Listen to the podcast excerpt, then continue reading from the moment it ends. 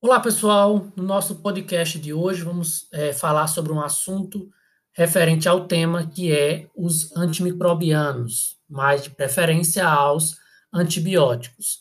Então, quando eu falo de antibiótico terapia, um dos grandes problemas que acontecem hoje na saúde é um, um fator chamado de resistência bacteriana, que é a resistência aos antibióticos utilizados na prática clínica. E essa resistência faz com que você perca a eficácia farmacológica uh, do antibiótico, levando, por exemplo, à utilização de outras classes, né, que podem, no caso, uh, fazer o sucesso no tratamento, porém, uh, agravar ainda mais o quadro clínico do paciente.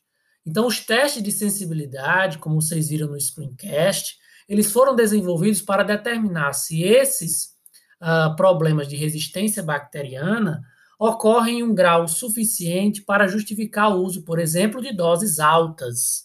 Uh, nesse contexto, quando você percebe isso, o microorganismo tornou-se resistente àquele antibiótico. Certo? Então, isso deve ser levado em consideração. Outros termos que estão sendo utilizados é o termo de tolerância e persistência, na qual microorganismos aparentemente sensíveis ao antibiótico podem, no caso, restabelecer sua taxa de crescimento exponencial, fazendo com que aquela infecção ela retorne. Na tolerância, disse que o microorganismo é tolerante à presença do antibiótico, mesmo estando em quantidades subinibitórias.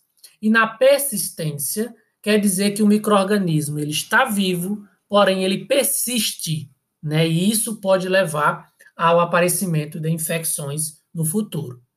Como é que eu determino essa questão da resistência, tolerância e persistência? É realizado nos laboratórios o que nós chamamos de SIM, concentração inibitória mínima, que é a menor concentração do fármaco que vai impedir o crescimento daquele microorganismo.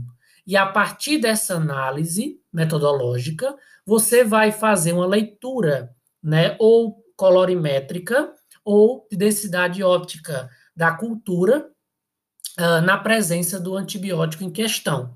E aí tem como eu saber se aquele microorganismo ele vai ser sensível, resistente ou tolerante, tá certo? Lembrando que isso é extremamente importante para estabelecer um esquema posológico uh, do antibiótico, pois o antibiótico de, de, prescrito num esquema definido, por exemplo, três vezes ao dia, vai, no caso, é, permitir com que o fármaco atinja o foco da infecção e evite ao máximo o aparecimento de micro-organismos resistentes, tá bom? Então, na nossa aula, a gente vai falar um pouquinho sobre esses assuntos, e aí eu espero vocês até daqui a pouco.